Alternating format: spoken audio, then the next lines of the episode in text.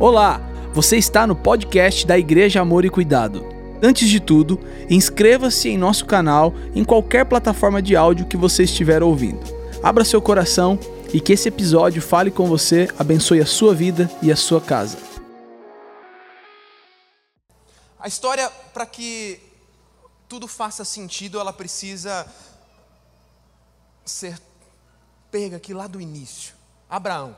Abraão é chamado e escolhido por Deus para dar origem a uma grande nação. Você conhece muito bem a história. Deus chama ele fala: Abraão, sai da sua terra, do meio de seus parentes, vai para uma terra que eu vou te mostrar. Farei de você uma grande nação. Abraão, então, ele gera Isaac. Isaac, ele tem dois filhos, Esaú e Jacó. Você também conhece a história, já ouviu por diversas vezes deste púlpito. Esaú e Jacó, apesar de irmãos e gêmeos, já nascem com um pequeno entrave. A, a, palavra diz que Jacó, ele nasce depois, agarrando o calcanhar de Esaú. Eles crescem de uma forma totalmente diferente. Esaú era o homem do campo, o homem que gostava de caçar, e alguns têm uma ideia muito equivocada sobre Jacó. Eu já vi muitos pregadores, muitos líderes colocando Jacó como uma pessoa talvez preguiçosa, que não gostasse de trabalhar, só porque era mais. Né, a, a Bíblia fala que ele ficava mais nas tendas, mas talvez nós possamos ser um pouquinho mais advogados de Jacó hoje. Porque quando olhamos para a vida dele, eu não vejo uma pessoa descompromissada, descomprometida, ou que não gostasse de trabalhar. Tanto é que quando ele ficava nas tendas, ele ficava apacentando e cuidando dos rebanhos do seu pai. Prova disso, nós vamos continuar a história, você vai perceber que quando ele chega na casa do seu tio Labão, e ele começa então a trabalhar com o seu tio, seu tio prospera mais do que prosperava antes de Jacó chegar. Era um camarada trabalhador. Existia uma bênção sobre o filho mais velho que deveria ser impetrada pelo seu pai já quando estivesse chegando próximo ao seu, a, a, aos seus dias de vida aqui na terra. Mas o Esaú parecia que não se importava muito com o que de fato representava essa benção. Um dia o Esaú sai para caçar, o, o, o, Jacó fica lá na tenda, ele fica lá dentro de casa e ele está preparando, né, um, um ensopado, ele estava preparando um, um, um bom jantar, e o, o, o, Esaú ele chega faminto da caça e ele fala assim: Olha, me dá um pouquinho disso aí, me dá um pouquinho desse ensopado, eu estou morto de fome. Jacó fala: Olha, vamos fazer o seguinte: eu te dou aqui o que você quer, mas você vai me dar o que eu quero. Eu quero a bênção, a bênção do filho mais velho. E a gente começa a perceber que o Esaú não ligava muito para essa questão da bênção do filho mais velho, que ele fala: o que, que me vale isso aí? Eu estou morrendo de fome. Agora, para já. Não vou nem negociar contigo, vamos lá. Aí você também conhece a história, o tempo se passa, chega a hora da bênção. Raquel, perdão, Rebeca, esposa de Isaac, gostava e se afeiçoava mais por Jacó, e ela, junto com ele, bola todo um plano para que o Isaac não percebesse que quem estava se apresentando agora em sua tenda para receber a bênção era Jacó e não Esaú. Jacó recebe da bênção. Eu não vou me ater e não vou me é, entrar aqui nos detalhes da história, porque não é o nosso foco nessa noite. Mas quando o Jacó recebe a bênção, logo depois quem que chega para receber a bênção? O Esaú. O Esaú fica muito irado. Ele promete que vai pegar o Jacó, que vai matar o Jacó, que vai dar um jeito nele, porque ele roubou a benção. E o que, que o Jacó tem que fazer? Fugir. Nessa fuga, ele tem uma experiência linda com Deus. Ele vê anjos subindo e descendo em um dos lugares por onde ele está passando. Aquele lugar ele coloca o nome de Betel e ele fala: Olha, essa aqui é a casa de Deus. Eu vi o Senhor, eu tive uma experiência linda. E a hora que ele está chegando ao lugar para onde ele estava fugindo, que era a casa de parentes distantes, a sua própria mãe, Rebeca, tinha pedido para que ele fosse até esse tio distante chamado Labão Falou assim: vai para lá, que lá você vai ficar longe do seu irmão. Lá o seu irmão não vai te achar. Então ele está chegando próximo às terras de Labão e ele encontra quem? Alguns servos. Esses servos estão lá tentando tirar algumas pedras de um poço para que possam pegar então água. E quando ele chega, ele já chega perguntando: é aqui? Essas são as terras de Labão? É sim, essas terras são de Labão. Ele já já está chegando. Ele fala: bom, eu sou sobrinho dele e eu vim, manda minha mãe para cá, para que eu possa passar uma temporada aqui. Enquanto ele está lá com os servos de Labão, os olhos dele brilham, porque de repente ele bate os olhos e ele tem aquela paixão à primeira vista. Ele encontra Rebeca. Ele encontra aquela que era a amada dos olhos dele. Ele, ele bate os olhos ele fala assim: Eu poderia fazer tudo por esta mulher.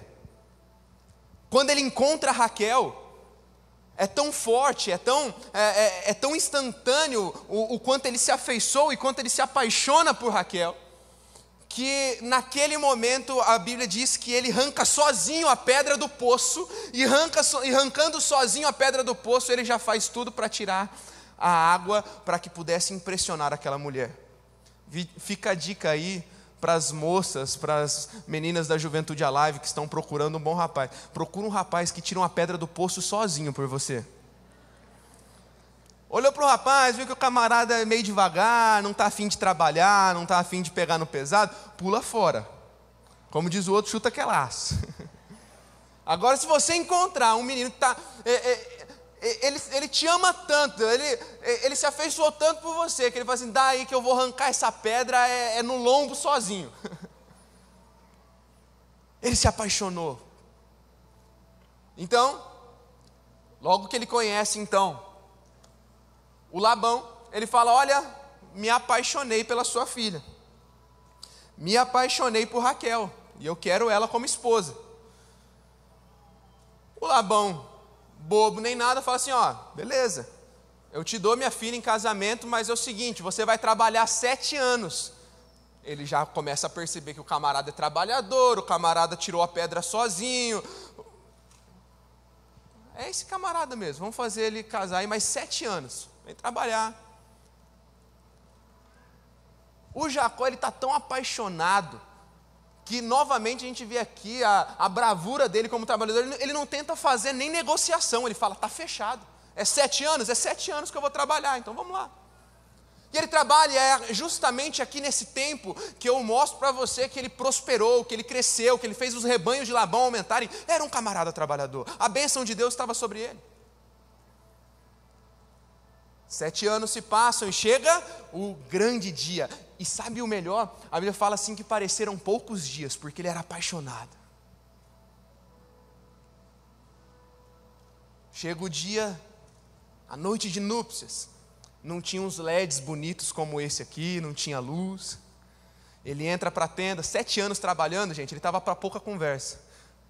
Como diz os jovens, ele estava poucas ideias. ele queria ir para o jogo de xadrez logo que, que ele faz? Vamos lá, não estou com muita conversa, não vi tal. No outro dia, depois que consumou, depois da noite de núpcias, depois que finalmente, depois de sete anos esperando aquele grande dia, ele conseguiu, ele acorda, ele olha, quem estava que lá? Lia. E a Bíblia fala que a, a Lia era diferente da Raquel. A Lia era filha mais velha de Labão, era irmã de Raquel. E a expressão que a Bíblia usa para descrever Lia é: ela era alguém de olhos meigos. Gente, eu não sei o que, que a Bíblia quis dizer com isso, mas de uma forma muito educada, né? De uma forma muito educada, como o nosso Deus é, assim, é alguém arrumadinho, né? E ele fala: Não, mas não foi por essa que eu trabalhei sete anos. Está acontecendo. Ele chega no sogro dele, ele fala assim: Ó, me passou para trás, não foi isso que eu combinei. O sogro dele fala: Ok. É que assim, a gente tem como costume casar mais velha, como que eu te dou a mais nova? Como que eu te dou a mais nova se assim, se, se a mais velha está solteirona? Faz o seguinte: trabalha mais sete anos, só espera essa semana que é a semana das núpcias, e eu te entrego a Raquel e você trabalha mais sete anos. Mas ele amava tanto Raquel que ele também nem negocia, está fechado. Mais sete anos? Fechou. Se você faz algumas contas aqui bem básicas, o Jacó ele tinha por volta aqui já dos 60, 70 anos, gente. Um camarada já de 60, 70 anos, trabalha sete anos para casar, e quando ele casa, finalmente não é quem ele queria, agora ele tem que trabalhar mais sete. Tudo bem que ele já iria receber Raquel depois dessa semana, mas ia se amarrar mais sete anos com o sogro, porque ele amava. E tem gente reclamando que está demorando muito para ele, né? Faz um brincou essa manhã, é, é, é, a geração acelerada, é a menininha de 13, 14 anos que nem está no tempo de ficar pensando nessas coisas, toma um fora, já, ai, eu, eu nunca vou arrumar um namorado. Eu estou em depressão, estou triste. E o Jacó estava lá, batalhando. Passa o tempo de núpcias, ele recebe Raquel. Só que uma questão é muito importante para nós. Tem gente que novamente crucifica o Jacó, falando: tá vendo? Olha o que ele fez com Lia, olha que desprezo que ele fez com a Lia. Gente, em nenhum momento o Jacó falou que ele queria a Lia. Ele foi bem claro para o Labão: eu quero a Raquel. Ele foi sincero, ele se colocou como alguém verdadeiro, íntegro. Ele falou: eu sei o que eu quero. Ele não enganou ninguém. Ele não enganou Labão, ele não enganou Lia, pelo contrário, ele foi enganado pelo sogro. Todo mundo sabia que o amor dele era por Raquel. Eu sei que Lia não foi a escolha de Jacó, e sim fruto da, do engano de Labão. E por isso tanta rejeição começa então a partir daqui. Você vai observar os textos que se encontram em Gênesis, no capítulo 29, e a partir do 29, aqui nós não vamos ler todos os textos para ganhar tempo, mas 29, 30, 31, e você vai encontrar muito desprezo de Jacó por Lia, pelos filhos que Lia dava a ele. Mas quando eu olho para Lia e para a atitude dela, eu vejo alguém com uma atitude muito diferenciada e que pode nos ensinar muito. Atitudes como de Provérbios capítulo 31, 30, que diz que a beleza é enganosa. E a formosura é passageira, mas a mulher que teme o Senhor será elogiada. É ali. São os olhos meigos. Uma beleza que talvez nem todos possam admirar. Mas há um princípio em Provérbios: a beleza é enganosa, a formosura passageira, mas a mulher que teme ao Senhor será elogiada. Acompanhe comigo essa história mais a fundo e perceba como Lia era alguém que temia o Senhor.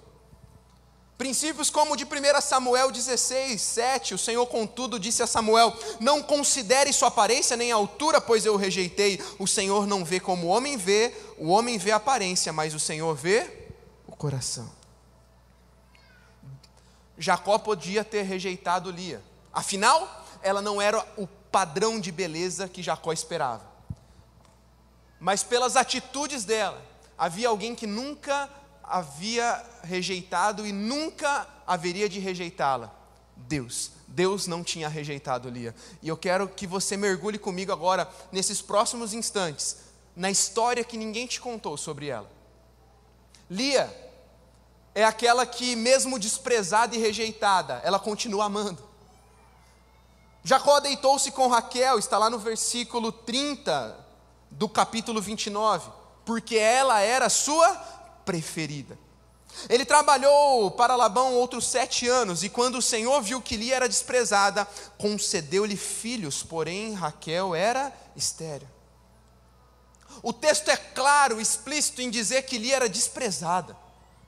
Mas ela tem uma estratégia firme em mente. Ela continua amando, ela ama mais um pouco e ela vai um pouco além, amando, amando, amando, mesmo sem ser correspondida.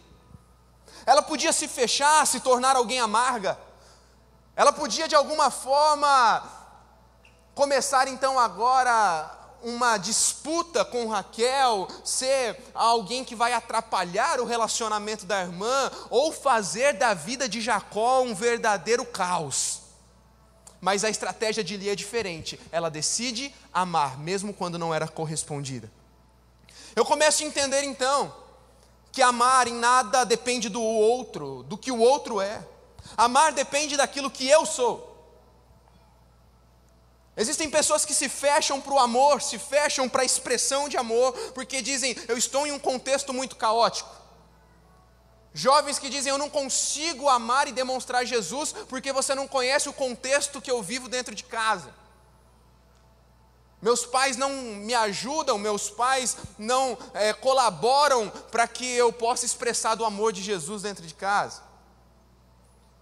São mulheres que se sentem desvalorizadas, desprezadas e falam: Eu não consigo esbanjar do amor de Deus em casa, eu não consigo ser essa mulher que, eu, que a, a, acabamos de ler, porque dentro de casa as coisas não funcionam assim. E a gente sempre tem uma opção, na verdade, nós temos sempre duas opções diante da rejeição. Diante de dias difíceis, situações difíceis e pessoas difíceis à nossa volta. Nós temos dois caminhos a tomar sempre. Nós podemos, nós podemos transformar a rejeição em ódio, virar um mar morto e morrer. Podemos começar a odiar tudo e a todos, transferir responsabilidades intransferíveis, começar a sermos amargos, pesados, reclamões. Ou a segunda opção é transformar toda rejeição em amor e vencer as barreiras que estão diante de nós. A Lia, ela tem traumas de rejeição que refletiram até no nome dos seus filhos. Ali engravida de um primeiro filho, ela coloca o nome de Ruben e dizia: "Porque o Senhor viu a minha infelicidade". Depois ela tem outro filho e ela chama de Simeão. E ela disse que esse filho tinha esse nome porque ela pensa: agora finalmente meu marido se apegará a mim, porque lhe dei três filhos. Então agora ela tem mais um e põe o nome de Levi. A outro, ela coloca o nome de Judá e ela diz: Eu desta vez vou louvar ao Senhor. Quando escolhemos pelo caminho da rejeição em direção ao ódio, esses traumas começam a atravessar gerações. Quem sabe por rejeições que você sofreu desde cedo. Você começa a carregar então marcas que são profundamente destrutíveis, não só para você, mas para as suas gerações. Você começa então agora a transferir inconscientemente essa rejeição não curada e não tratada para os teus filhos. Quantas vezes nós já vimos histórias do tipo: eu nunca vou fazer o que meu pai fez comigo, eu nunca vou ser o marido que meu pai foi para minha mãe, eu nunca vou ser a esposa que minha mãe foi para o meu pai. Passam-se os anos e está lá a história se repetindo. Você lutou tanto, ou você tinha tanto medo de se tornar aquela versão de alguém que você não gostava, de se tornar a versão de alguém que te rejeitou, e agora você se, agora você se encontra caminhando pelo mesmo caminho. Por quê? Rejeições não curadas, rejeições não tratadas, rejeições canalizadas para o ódio e não para um caminho de amor. Enquanto você se encontrar deixando com que a rejeição tome um caminho de ódio na tua vida, dizendo: Eu odeio a forma como fui tratado, eu odeio essa pessoa que me tratou assim, eu odeio essa pessoa que fez isso comigo. Esses piores medos que te acompanham, logo, logo se tornarão realidade sobre a tua vida, porque você não tomou o caminho oposto que é o do amor, mas sim do ódio. Não adianta ficar odiando quem te fez mal e dizendo: Eu não vou ser como aquela pessoa. Se é para não ser como ela, escolha o caminho do amor, escolha o caminho do perdão, escolha o caminho da restauração, escolha o caminho da cura. Escolha o caminho de amar, amar, amar, amar, amar, mesmo quando as pessoas te rejeitam, mesmo quando as pessoas são injustas contigo. A injustiça é fruto de um coração corrompido pelo pecado e ela acontece desde que o mundo é mundo. Eu sei que existem dias que você fala, eu não aguento mais tanta injustiça, eu não aguento mais tanta rejeição. Mas existe uma máxima que pode ser aplicada muito bem a cidadãos do reino de Deus, a filhos de Deus, é que o justo ele não precisa ficar se justificando. Por mais que sejam injustos com você, a justiça de Deus ela nunca é falha. Comece a dar um comando à tua mente dizendo: Eu creio no meu redentor. Ele vive, ele é justo, ele é restaurador, ele é aquele que pode todas as coisas.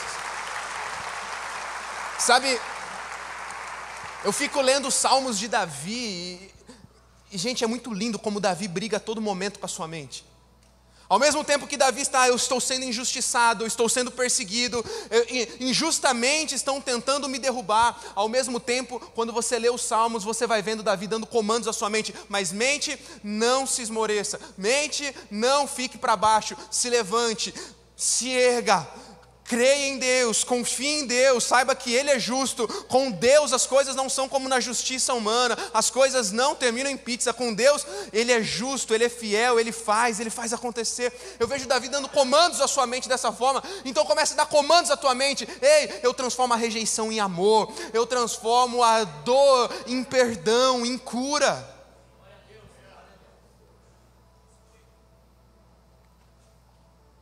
Devolver o mal com o mal não gera bem, só gera mais mal. Quando falamos de rejeição, como não lembrar de Jesus? Isaías 53, 3 vai dizer que ele foi desprezado e rejeitado pelos homens, mas ele transformou a rejeição em amor, fazendo o maior ato sacrificial da humanidade na cruz por nós. Romanos 12, 21, não te deixes vencer pelo mal, vence o mal com o bem. Ame. Mas Lia também é aquela que, mesmo enfrentando tantas rejeições, ela consegue se lembrar do Senhor e louvá-lo. Novamente, ela tem um filho, e esse filho ela dá o nome de Judá, porque ela diz: Desta vez louvarei ao Senhor. Judá quer dizer o louvor. Lia sabia que o Senhor não era culpado daquela situação que ela enfrentava. Mesmo ela não sendo a culpada, ela entende que gastar tempo culpando a Deus pelas situações na sua vida, suas escolhas, não iam resolver seu problema.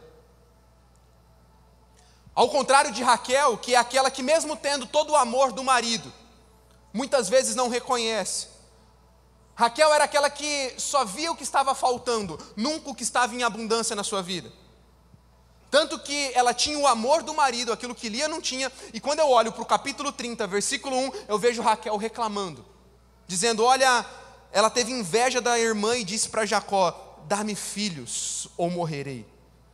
Jacó ficou irritado e disse: Por acaso estou no lugar de Deus?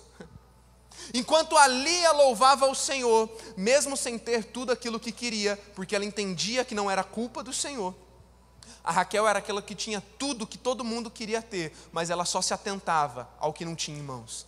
Conhece alguém assim? Quantas vezes eu e você somos assim?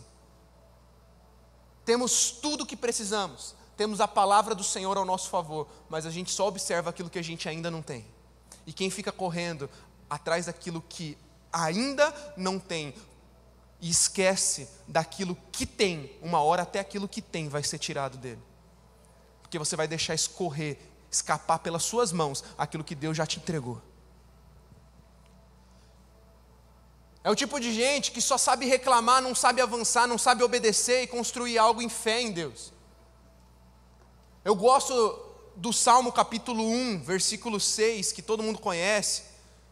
Mas ontem eu estava lendo numa versão nova, inclusive tem lá na nossa bookstore, a versão Passion, uma versão fantástica.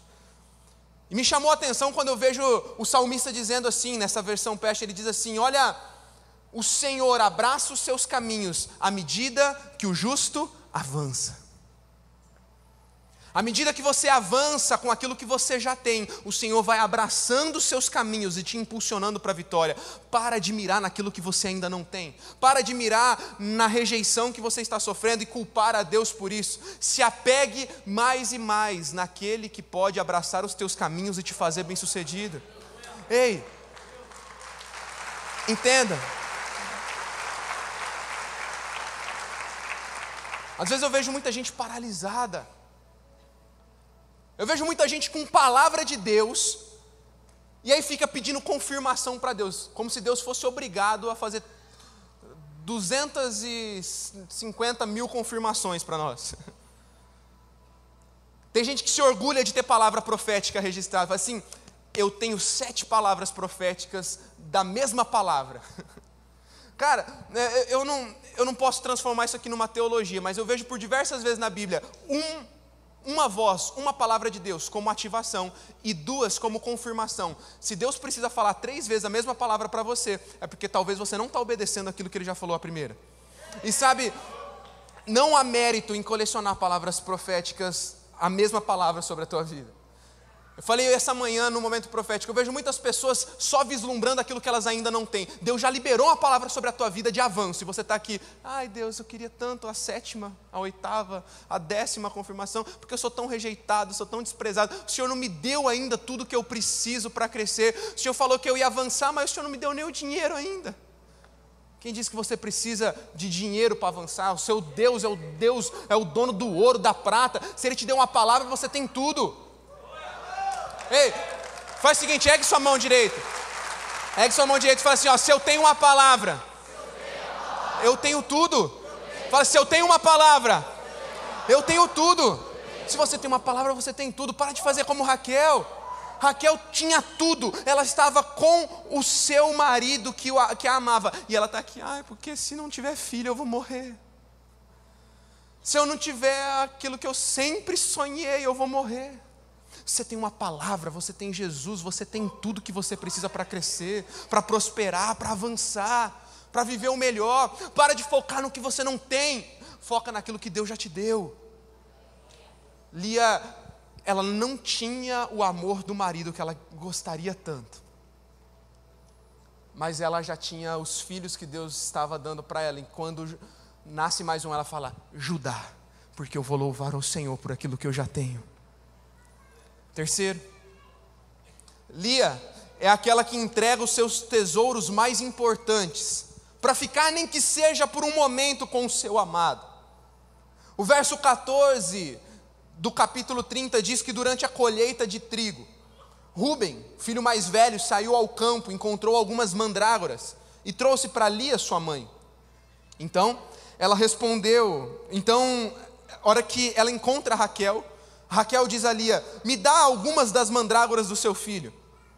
Lia responde: Não lhe foi suficiente tirar o marido de mim? Vai tomar agora também as mandrágoras que o meu filho trouxe? Então Raquel disse: Jacó se deitará com você essa noite em troca das mandrágoras trazidas pelo seu filho. Quando Jacó chegou do campo naquela tarde, Lia saiu ao seu encontro e disse: Hoje você me possuirá, pois eu comprei esse direito com as mandrágoras do meu filho e naquela noite se deitou com ela. Raquel é aquela que troca tesouros superiores por inferiores. Mas Lia, ela entrega o seu tesouro inferior, as mandrágoras, para estar com o seu amado, que era o tesouro superior. Perceba que estamos falando muito de pessoas que estão comprometidas ou animadas com algo que querem demais. E essas pessoas geralmente nem negociam. Falei, por exemplo, do Jacó, que as duas vezes que é confrontado por Labão, lhe oferecendo um tempo de trabalho pela Raquel, ele amava tanto Raquel que ele nem negociou. Agora é a Lia, que não tem nem negociação. O que, que ela quer? Uma noite com o amado. Mas ele não era marido dela, lembre-se, ele amava quem? Raquel. Tudo que ela queria era uma noite com o seu marido. E ela troca o que ela tinha de mais precioso só para estar alguns minutos, só para estar alguns momentos na presença daquele que ela amava. Quando nós aplicamos isso à nossa vida com Deus, a Lia nos ensina que precisamos deixar aquilo que o mundo julga como mais valioso para estar alguns momentos com aquele que deveria e que deve ser o amado da nossa alma. Quando você olha para a tua vida, já falamos aqui sobre as palavras proféticas que você precisa perseguir, já falamos aqui sobre a tua postura de se apegar em Deus e louvá-lo, mesmo quando você é rejeitado, de você amar, de você deixar com que Ele cresça em você. E como que isso acontece? Através do relacionamento. Mas muitas vezes deixamos o relacionamento de lado para nos apegar em outras coisas que julgamos mais importante. E algumas pessoas falam: Eu não tenho tempo.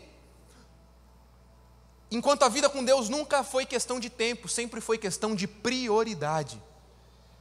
Porque quem ama investe tempo. E se você ama o Senhor e quer que Ele cresça em você, para que você canalize toda a rejeição para o amor e possa vencer como Lia venceu, você precisa trocar aquilo que é de mais precioso na vida de um ser humano: tempo. Para viver e se relacionar com aquele que pode te ajudar a vencer todos os traumas e todas as frustrações da tua vida. Tem gente que reclama, eu estou paralisado. Tem gente que reclama, eu não consigo ouvir a voz de Deus. Mas quando que você desliga o teu celular para ouvir a voz de Deus? Pega o teu celular, pega os teus dados de uso. Vai aí, tem vários aplicativos que conseguem te mostrar quanto tempo que você tem gastado nas tuas redes sociais, no TikTok, no Instagram, Facebook, WhatsApp. Quanto tempo você tem passado naquilo que o mundo julga como superior, mas que na verdade é inferior ao tempo com aquele que pode nos ajudar a vencer e a viver o amor dele? A Lia é alguém que não se importava com aquilo de mais valioso que as pessoas poderiam, poderiam imaginar. Ela deixa tudo para passar uma noite com o amado. O tesouro maior era a comunhão. O que você tem entregado para estar com o seu amado? Quer crescer, quer avançar, quer prosperar? Todo mundo, uh, eu quero. Não tem como, se você não passar tempo com o amado.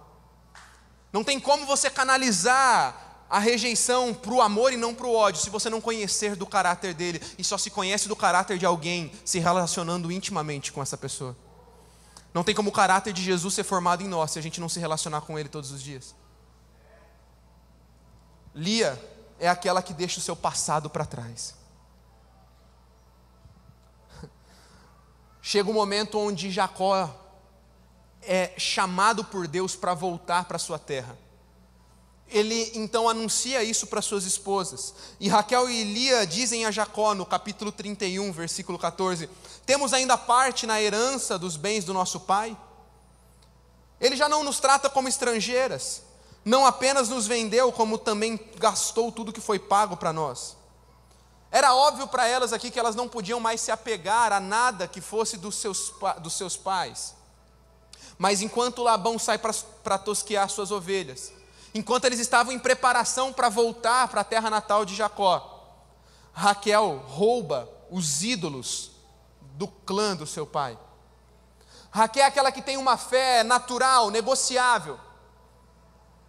Ela leva a imagem do pai, porque era uma tradição que dava direito à herança. Ela não confiou que Deus ia sustentar a sua casa. Ela leva o passado e traz sobre si maldição, que cumpriu anos depois. No verso 32, o Labão interrompe a caravana que está voltando para as terras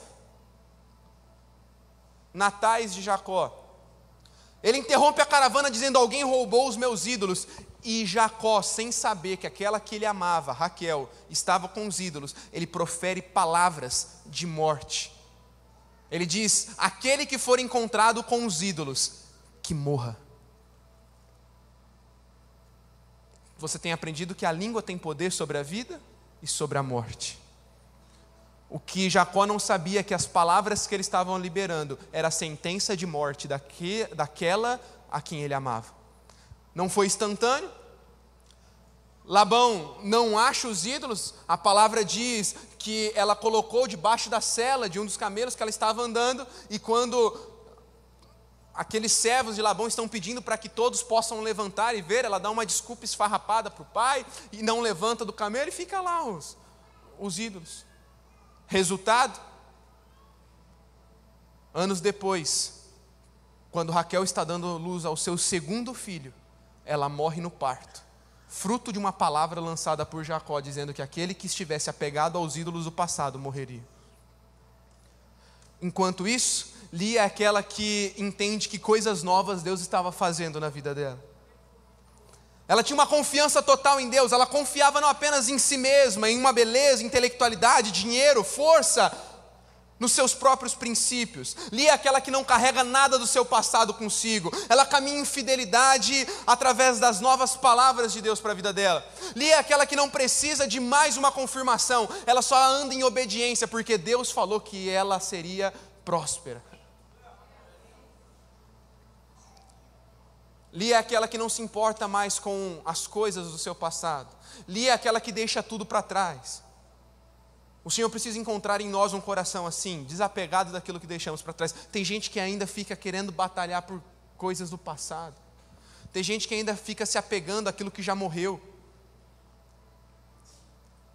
Tem gente que não percebe as novidades que Deus está realizando e por isso está se apegando na rejeição, na frustração, porque não consegue ressignificar aquilo que ficou para trás e avançar para as coisas que estão avante, à frente. Se você receber uma palavra de Deus, vá, persiga essa palavra e deixe o que ficou para trás. Isaías 43, 18. Vejam, estou fazendo coisas novas. Para de se apegar ao que já morreu.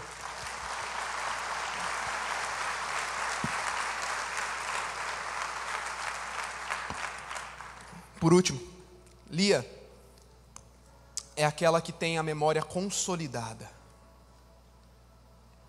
Ali foram sepultados Abraão e Sara, isso já no capítulo 49. Sua mulher, Isaac e Rebeca, sua mulher ali também sepultei Lia. Engraçado.